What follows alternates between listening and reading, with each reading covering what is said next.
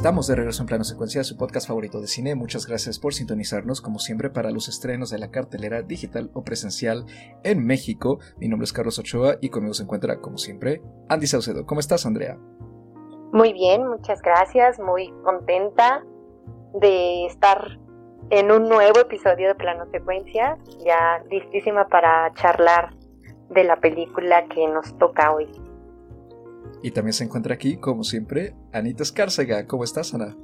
Hola, muy bien, muy contenta de estar una semana más platicando de cine. Y pues también emocionada por la película que vamos a platicar hoy. Yo creo que va a ser una, una conversación divertida.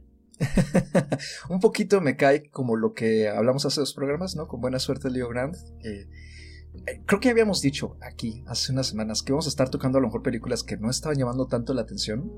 Y pues esta es una de ellas.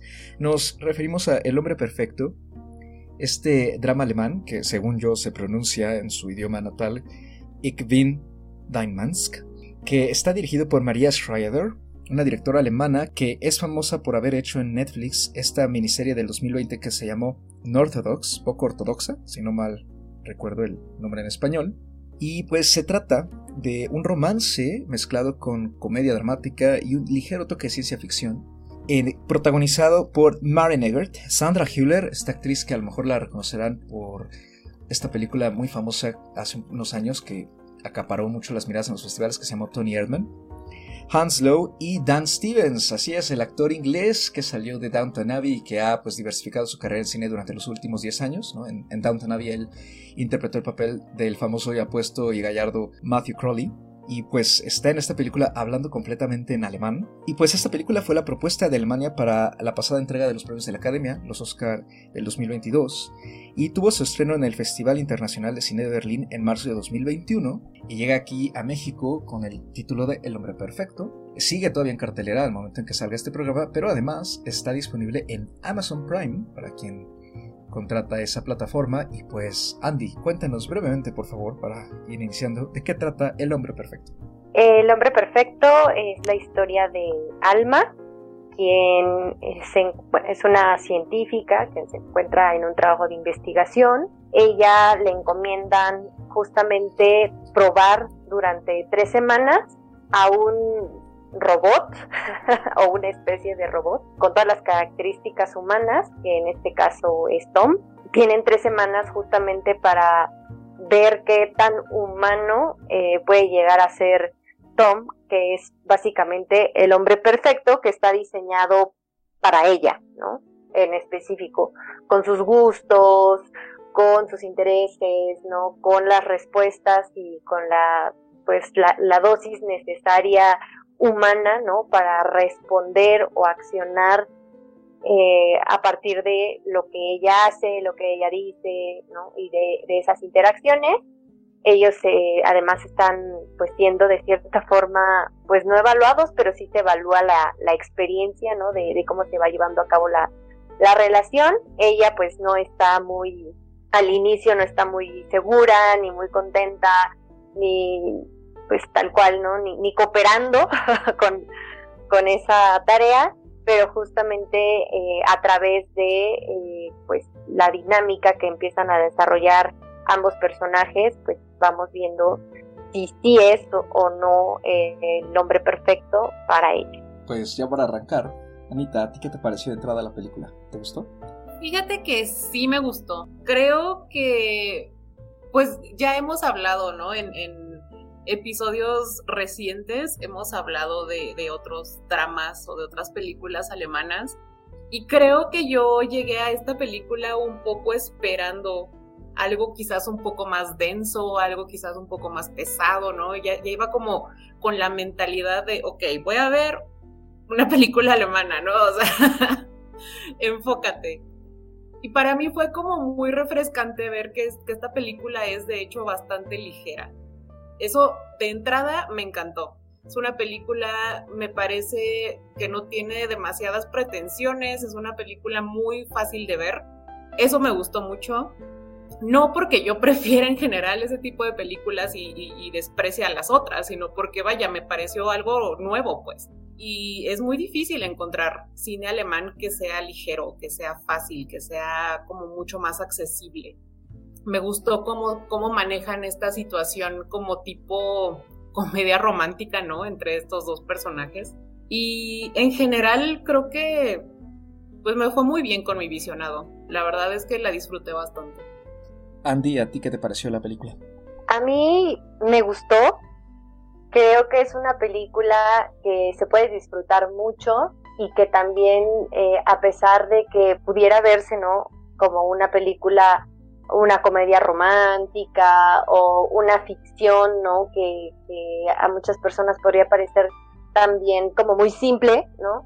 En realidad me parece que tiene bastante análisis y creo que últimamente también las películas nos han dado la oportunidad de analizar muchas cosas llevadas a la vida común, ¿no? Más que a la vida real, a la vida común.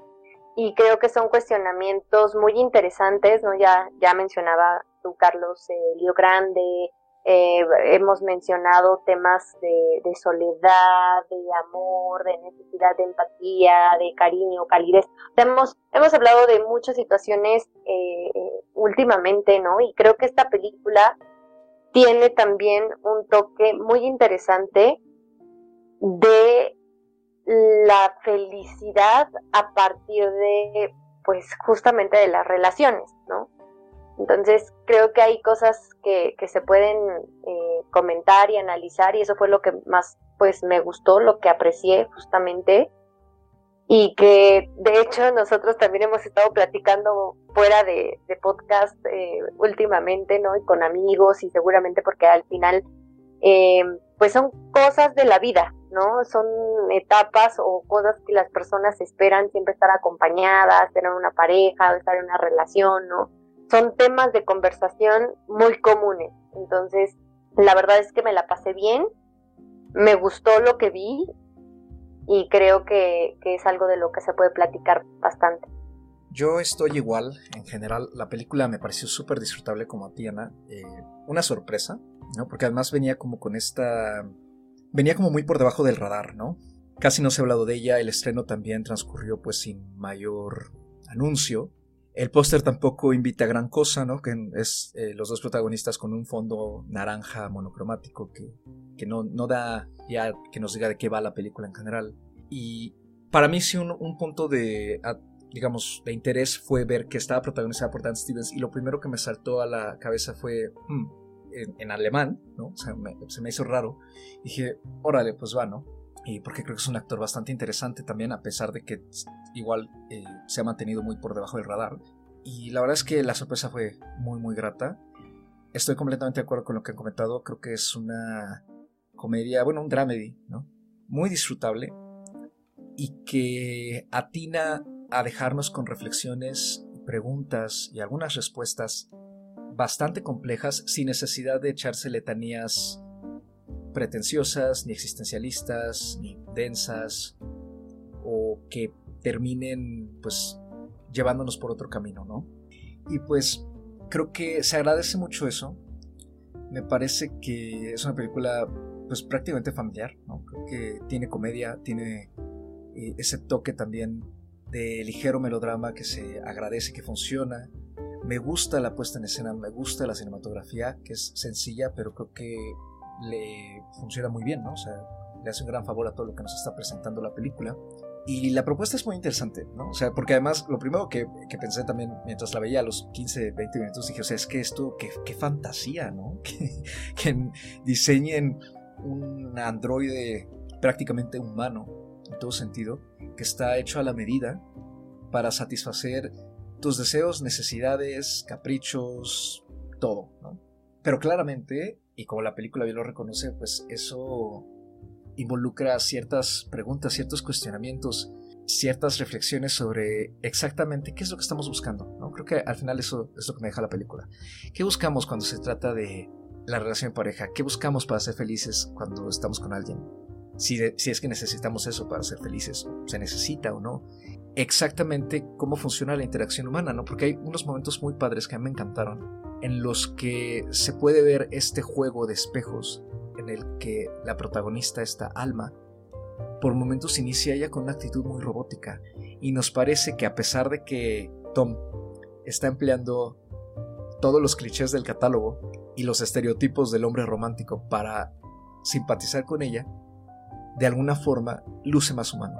Y a lo largo de la película se va dando este intercambio entre ellos que es muy disfrutable y le da cierta frescura a pesar de que tampoco la película nos está pues mostrando el hilo negro ni proponiendo nada nuevo, ¿no? No es el primer romance en el que vemos un robot o una robot con una pareja, ¿no? Entonces, eh, creo que sus elementos están bien conjugados y, y, en general me parece pues una historia muy notable y más que nada por la actuación de Dan Stevens, que creo que pues se lleva las palmas, ¿no? Me, me parece que la forma en que él juega con su mirada, que además es muy penetrante y la vacía de toda emoción para justamente expresar esa falta de humanidad, pero al mismo tiempo tiene el carisma facial y todo su lenguaje corporal, poco a poco nos va dando a entender un montón de cosas distintas. Creo que hace un excelente trabajo.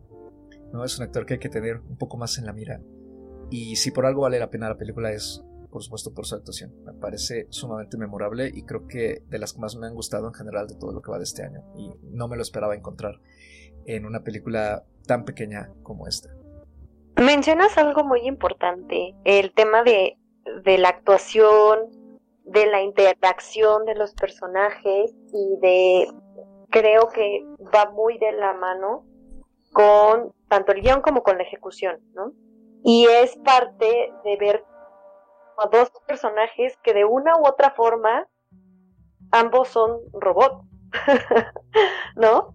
Uno que pues físicamente fue creado de esa forma, ¿no? Eh, como una imitación humana, como un, eh, pues, androide, ¿no? Lo decías, hecho a la medida.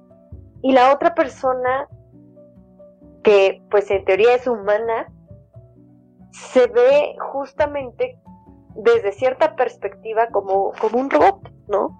Porque es una persona de cierta forma aislada emocionalmente, que está viviendo una rutina, ¿no? Una rutina laboral, de vida, o sea, muy estructurada. Yo no digo que lo, lo, lo muy estructurado esté mal, sino que se siente un personaje lejano, o sea, el personaje de Alma al inicio se siente que es un personaje negado a probar cosas, al cambio, como que está demasiado cómoda en, eh, en su mundo a pesar de que no es feliz.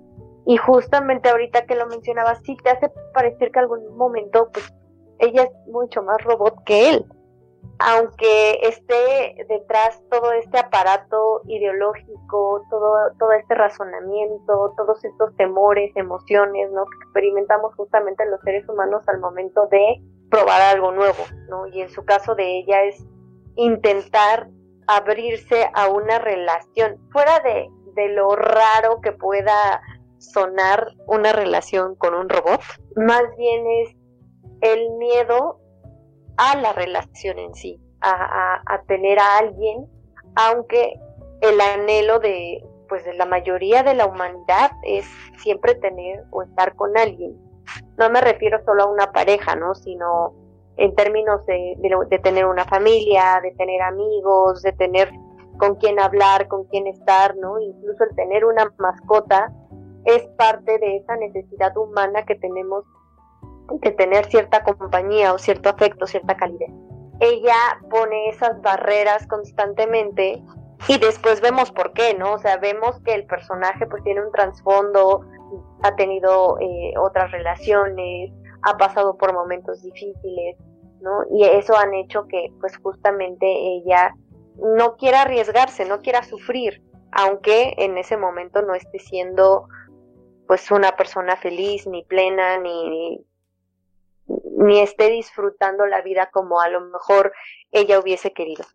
Entonces me parece muy interesante porque todo esto lo vemos en muy poco tiempo en pantalla, pero además se limita mucho o se acota mucho a la relación y a la interacción que tienen estos dos personajes, ¿no?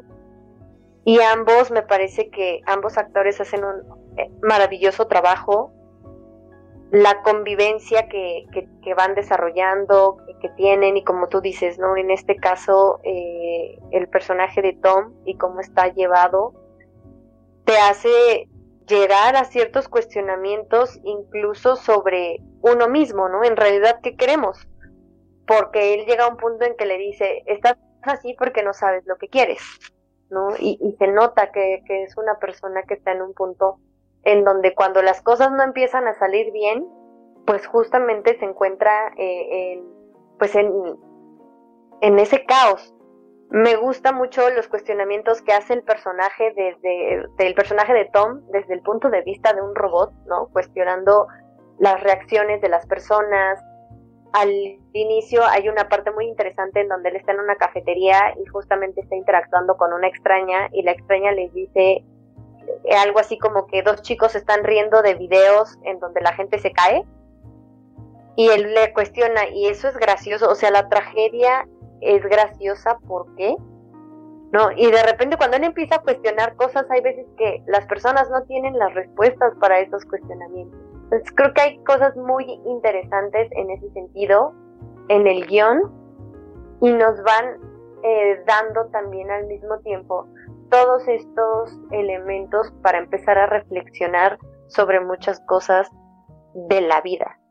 Sí, eso también fue algo que yo aprecié muchísimo de la película, que yo ya dije que era una película muy, muy fresca, era una película muy ligera, era una película muy fácil de ver, pero eso no quita, ¿no? Que, que tenga también como cuestionamientos, pues bastante más profundos, ¿no? O sea, sí te, sí te pone sobre la mesa bastantes temas muy interesantes y yo creo que muy difíciles de, resolver y muchísimo más por una película, pero sí me gusta la manera en la que lo maneja, ¿no? O sea, tiene como todo este trasfondo en, en la interacción que vemos entre los dos personajes, está esa constante pregunta de qué es la humanidad, ¿no? ¿Qué es lo que te hace humano? Qué es lo que te hace querer seguir viviendo, ¿no? ¿Qué es lo que te hace feliz? ¿Qué es lo que estás buscando en esta vida? O sea, creo que son cuestionamientos muy profundos para cualquier película, pero creo que la película tampoco intenta responderlos, ¿no? Y eso es algo que me gusta bastante. Por eso también decía que no tiene como demasiada pretensión la película. Es, un, es, es una historia que te pone esos temas sobre la mesa y pues ya tú ves qué haces con ellos, ¿no? Que sí, de verdad te, te mantiene como cuestionándotelo, ¿no? Porque no nada más es él el que está haciendo las preguntas de por qué es gracioso que la gente se caiga y que la persona esta con la que está hablando no, no lo sepa responder, ¿no? porque son cosas que ni nosotros mismos sabemos, simplemente pasa y ya, ¿no? Simplemente nos da risa y ya. Entonces, hay como muchas situaciones entre esto y la, la historia y el, el, background que vamos aprendiendo poco a poco de, de Alma que nos van llevando hacia esta hacia estas cuestiones, ¿no? Y eso es algo que, que aprecié mucho de la película. Justo es ese vaivén que tienen los dos personajes lo que para mí es el corazón de la película, ¿no? O sea, porque no solo los va desarrollando, sino que mantiene nuestro interés en exactamente ver cómo es que se van a contestar entre sí. Y creo que estos cuestionamientos que se hacen pues mutuamente, más que querer encontrar el hilo negro o una respuesta, es solamente eso, ¿no? Querer como poner la carta en la mesa para ponernos a pensar un poquito. Y me gustan porque creo que tú dijiste, Ana, que a lo mejor son cuestionamientos muy sencillos, ¿no? que pueden estar en muchas películas, por ejemplo. Y creo que a lo mejor eso puede hacer que muchas veces creamos que son reflexiones cliché o que no les, les demos la misma importancia. Nos olvidamos de lo importantes que son porque son cosas que suenan hasta simples. ¿No eres feliz? No, pues claro que sí, ¿no? O sea, porque si no lo fuera a lo mejor, eh, pues no sé, estaría yo llorando todo el tiempo. Pero que te hagan esa pregunta y que realmente te pongas a pensarla y a ver cómo puedes responder, puede generar momentos de crisis muy fuertes, por ejemplo. ¿no? Porque cada persona es distinta y a lo mejor nos ponemos a pensar que qué es exactamente para cada quien la felicidad, ¿no? ¿Cómo es que define uno ser feliz? soy feliz cuando ya tengo cierto éxito profesional, cierto éxito en mi vida personal, cierto éxito así o así, cuando escalé el Everest o cuando conseguí un sueño que parecía imposible, o soy feliz simplemente con despertarme todas las mañanas y oler el aroma del café y tener una almohada cómoda bajo mi cabeza y escuchar los pájaros y así, que incluso si siguen sonando como imágenes pues muy comunes, creo que se les diseña a veces la importancia que tiene esa naturalidad, ¿no? Y, lo mundano, lo, lo, cotidiano y lo de todos los días tiene mucha fuerza en nuestra vida en general porque pues justamente está en nuestra vida todos los días, ¿no? Entonces creo que, que la película rescate eso, la hace muy valiosa para mí, con un tema que además, como dijiste tú Andy en tu eh, introducción, pues de una u otra forma circula constantemente en nuestras mentes, ¿no? Es creo que parte natural del ser humano el estarnos preguntando sobre las parejas, sobre las relaciones amorosas en general y si no, pues con todas las personas. Sin embargo, algo que me gusta mucho de la película es que poco a poco se va alejando un poquito del tema del romance muy discretamente. Hay una escena que a mí en particular me gustó muchísimo y ya es hacia el final, cuando digamos ya está este momento de crisis entre Alma y Tom, porque a ella se le hace conflictivo, que parece ser que se está enamorando de él, pero que en el fondo es una fantasía y que ella misma dice es que parece que me estoy enamorando de mí misma, ¿no? Porque tú estás hecho a la medida de todo lo que a mí me gusta y no hay como una retroalimentación, por así decirlo, no parece haberla. Pero que se topa a este otro científico que está formando parte del experimento también con un androide, y él le dice que hasta que ella llegó a su vida, nadie jamás lo había tratado como una persona. Ningún ser humano lo había tratado de forma decente. Y ese tipo de, líneas que tiene la película también van dejando esta reflexión alejada del de, digamos, el contexto de relaciones amorosas, sino más bien el comportamiento humano. Y en esa sección de la película también vemos a Alma observar a otras personas, cómo se relacionan en la vida cotidiana y entonces tocamos la agresividad que nos rodea a los seres humanos, la falta de tolerancia, el poco control y también el desdén, el maltrato, todas estas actitudes y comportamientos negativos que es cierto forman parte de nosotros, pero claramente lo que uno busca con las personas con las que se relaciona pues, es que no te traten así. Y el darte cuenta que la gente que se relaciona contigo te trata de esa manera, pues entonces, ¿qué se supone que significa el ser humano en ese sentido? Si, la idea es ser feliz, ¿por qué nos estamos tratando así? Y para el caso, pues mejor un robot, ¿no? Que parece ser que te trata mejor. Entonces todo este cuestionamiento a mí me parece pues muy valioso, me gusta mucho y me hizo apreciar más la película porque no solo se desenvuelve distinto en general lo que se suele ver en este género, sino que le da ese pequeño toque de pues querer platicar un poco más las cosas, ¿no? Profundizar un poquito más. Sin embargo, algo que no me gusta es que, a pesar que el cuestionamiento es muy interesante, me parece que hacia el final el personaje de Alma pues se vuelve muy contradictorio. En parte creo que funciona porque el ser humano es así y justamente la película está tratando de evidenciar esto, pero al mismo tiempo toma algunas decisiones o dice algunas cosas o tiene cambios muy intempestivos que me descolocaron un poquito porque la construcción que está viendo el personaje parece indicar otra cosa. No creo que eso es lo que a mí más me deja insatisfecho entre comillas, ¿no? Eh, no sé si a lo mejor le hizo falta un poquito más de metraje o redondear mejor eso hacia el final, sobre todo porque se trata de su protagonista, pero sostengo lo que, eh, lo que dije en un inicio y lo que creo que hemos dicho aquí, ¿no? Creo que es una película que vale mucho la pena y se disfruta muy bien bueno, ya mencionamos muchas cosas que se destacan, ¿no? Y que nos llevan justamente a apreciar pues todo el desarrollo de, la película y cómo está planteada la historia. Pero justamente creo que a mí algo que, que me gusta es que no hacen tanto énfasis como en la ciencia ficción. O sea, sí estamos viendo ciencia ficción, claramente. Pero me gusta que está mucho más cargado hacia todos estos aspectos de la conducta humana, ¿no? Como lo menciona Carlos. Mucho más eh, enfocado a los cuestionamientos, al análisis y ver no solo lo que estamos buscando nosotros, sino ver lo que hay alrededor de nosotros, ¿no? Las otras personas. Si bien la felicidad es relativa para cada quien, si bien las emociones, los sentimientos, la forma ¿no? Eh, en la que llevamos nuestras vidas es distinta, es importante ver también a nuestro, nuestro alrededor, ¿no? ¿Qué, ¿Qué, están haciendo las personas? ¿Qué está pasando con, con ciertas generaciones, ¿no?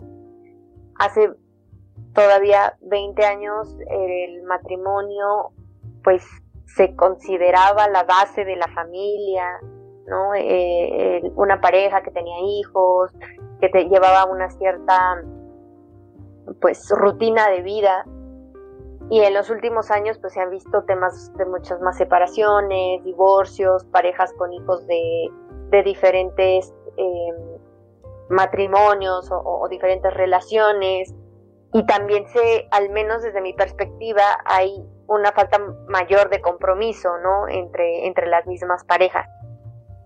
Y esta película a mí me parece que, como menciona Carlos, tiene momentos en los que te hace ver qué está pasando allá afuera, ¿no? Las personas sí tienen ese anhelo de, de ser felices, de buscar a alguien, de tener una relación, pero muchas veces lo que ya está en juego es el compromiso, ¿no? El compromiso de vivir con alguien, de comprometerte con, con esa relación o las relaciones fallidas que se van acumulando hacen que las personas dejen en algún momento de creer o de buscar esa relación. O personas que simplemente ya no buscan o que ya no quieren tener una relación y que no necesariamente tiene que limitar a aspectos sentimentales o sexuales o eh, de una necesidad de no permanecer pues solo, ¿no? El, miedo que muchas personas tienen a la soledad. Eso me gusta mucho de la película, que, que no solo mm, es como para interiorizar, ¿no? Desde, desde nosotros mismos, qué es lo que estamos buscando, qué es lo que queremos de la vida, eh, qué sí nos hace felices, qué no nos hace felices, sino ver, ¿no? Cómo, cómo está de una u otra forma la, la sociedad hoy en día, que además, lo hemos dicho, ¿no? Con toda esta parte tan tecnológica, tan digital, en donde hay aplicaciones de citas, hay aplicaciones para todo ya. Ahora se está de cierta forma llevando a los seres humanos a tener muchas más relaciones virtuales que presenciales o físicas. Por eso también siento que la película no se siente tan enfatizada hacia que el personaje es un robot o hacia la ciencia ficción, ¿no?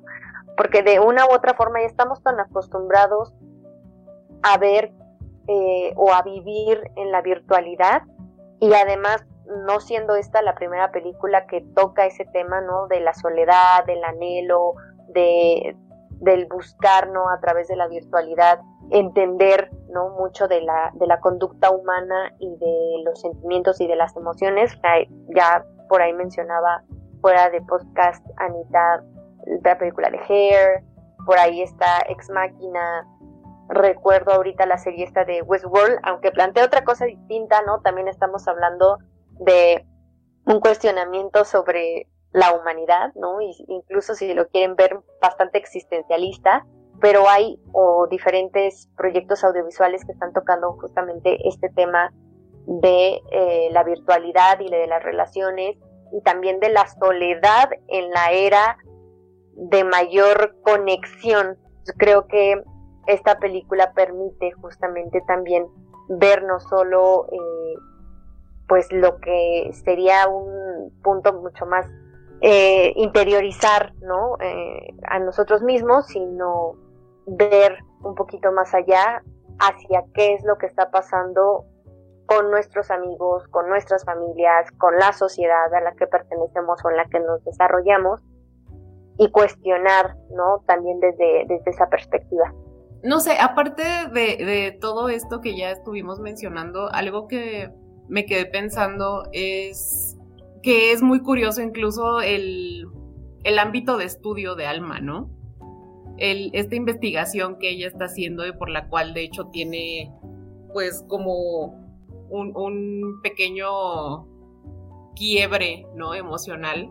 No, no había hecho como la conexión hasta ahorita que estábamos platicando de esto y de cómo de repente es Alma la que parece muy robótica, ¿no? Pero es muy curioso que justamente su tema de estudio sea el demostrar cómo la humanidad ha tratado de buscar la poesía desde que se inventó la escritura, ¿no? O sea, cosa que volvemos al punto de hace rato, ¿no? Es seguir encontrando el tema de la humanidad y de lo que nos hace humanos y de lo que nos hace estar buscando continuamente a lo largo de nuestra vida, a lo largo de nuestra historia como humanidad, las mismas cosas, ¿no? Entonces creo que eso también es algo que me, que puedo decir que me llamó la atención y que finalmente implica también lo que, siempre mencionamos con las películas de ciencia ficción, ¿no? Creo que la ciencia ficción, más que muchos otros géneros, son de los que más nos hacen cuestionarnos la humanidad y son los que más nos hacen cuestionarnos todos estos temas relacionados con lo que nos hace seres humanos. De hecho, esa es la razón por la cual a mí más me gusta la ciencia ficción, ¿no? Por todos estos aspectos filosóficos que implica el ponerte en una pantalla una historia futurista, una historia con robots, con una historia con humanoides, una historia con seres que no son humanos, pero que te hacen cuestionarte justamente lo que es y lo que implica el ser humano. Sí, justamente creo que esa es parte de la riqueza del género en esta película, ¿no? Que a pesar de que está muy discreto todo el elemento pues científico, no se ahonda en él. Nunca sabemos exactamente cómo es que estos androides son hechos, ¿no? Y, parece que ya estamos en un punto algo futurista, pero al mismo tiempo, sobre todo, pues todavía muy cercano a nosotros, ¿no? A nuestra época. Y la verdad es que no importa, ¿no? No, no hace falta. Incluso la película juega un poco con esta posibilidad de que a lo mejor veamos esta fábrica, ¿no? Que así le llama Alma al lugar de donde viene Tom. Y quizá como que tememos que nos muestren alguna especie de proceso de qué exactamente les pasa a los androides o cómo son creados y así. Y no, la verdad es que la película nunca se va para allá y se enfoca más en desarrollar a sus personajes, ¿no? También esta otra sección que yo comentaba en mi comentario anterior, eh, la que creo que es importante también. Vemos que al padre de Alma, que parece ser que tiene Alzheimer y vive solo, es em, agredido en su casa, no parece que se meten a su casa a saltar y él queda caminando en el bosque. Y ella también pregunta eso, ¿no? Que cómo es que alguien podría hacerle esto a un ser humano, a una persona de edad avanzada, vulnerable, que claramente no sabe dónde está ni quién es incluso, y que pues no puede defenderse por su cuenta.